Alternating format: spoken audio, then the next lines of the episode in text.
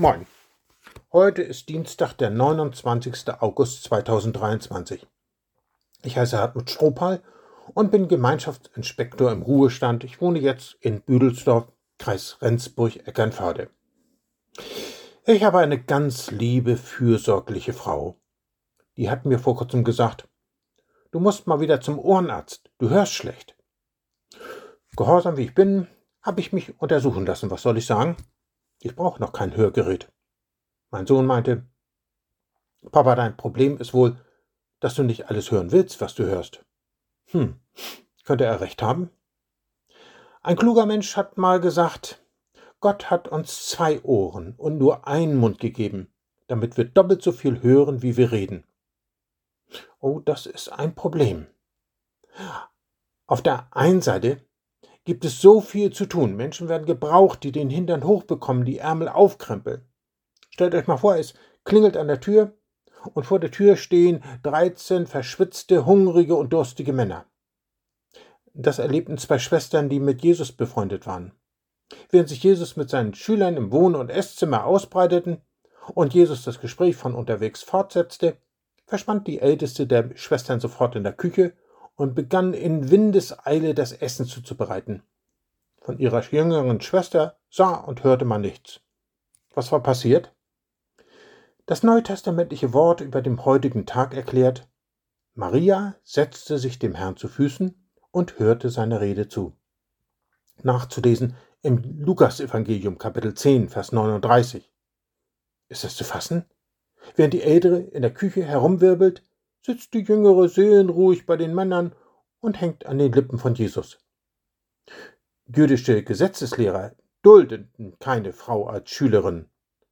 Zu den drei Lobpreisungen, die man nach Rabbi Judah ben Elai jeden Tag sprechen sollte, gehörte Gepriesen sei, der mich nicht zur Frau machte. Von Rabbi Eliezer stammt der Satz Lieber möge die Torah, das sind die fünf Bücher Moses, in Flammen aufgehen, als dass sie den Frauen übergeben werde. Bei Jesus allerdings durften sich Frauen vieles herausnehmen. Wie kommt diese Maria dazu, statt in der Küche mit ihrer Schwester herumzuwirbeln, sich in den Kreis um Jesus zu setzen und, wie es heißt, seinen Worten zu lauschen? Ich kann es mir nur so erklären, dass sie sich gesagt hat, das Essen kann warten.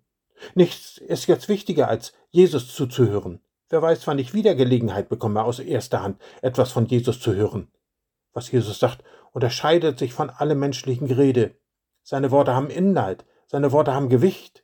Es sind Worte des ewigen Lebens, hat er einmal gesagt. Neue Töne. Vom Anbruch der neuen Welt Gottes, von der Notwendigkeit zur Umkehr. Nur dafür hatte Maria in dieser Situation ein offenes Ohr. Oh, wie lieb und schätze ich aktive Leute, nicht nur Hausfrauen, aber auch die. Auf der einen Herdplatte die Pfanne, auf der anderen den Topf. Alles soll zur gleichen Zeit gar werden und warm bleiben. Wie lieb und schätze ich Menschen, die die Arbeit sehen, nicht lange fackeln, sondern anpacken, die nicht nur über die bösen Zustände der Welt jammern, sondern ein Licht anzünden.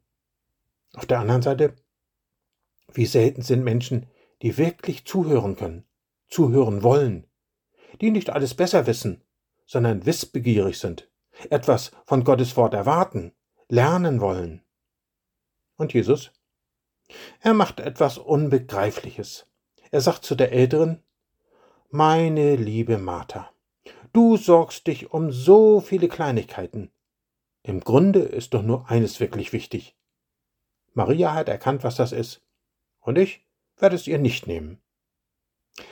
Was ist heute für dich und für mich wichtiger als alles andere? Vielleicht, dass wir uns gleich oder nachher in eine stille Ecke setzen, das Handy auf Stumm schalten, unsere Bibel aufschlagen und die ganze Geschichte noch einmal betrachten. Sie steht im Lukas-Evangelium, Kapitel 10, ab Vers 38. Vielleicht können wir uns auch Zeit nehmen, das ganze zehnte Kapitel bei Lukas zu lesen. Vieles von dem, was sonst heute noch anliegt, läuft nicht weg. Wenn wir nicht unter Zeitdruck stehen und ganz aufnahmebereit sind, lässt Gott häufig in seinem Wort seinen Atem spüren. Und wenn wir uns das zur Regel machen, dann empfangen wir plötzlich Klarheit, können irgendwann auch wieder Ärmel aufkrempeln und etwas für andere tun.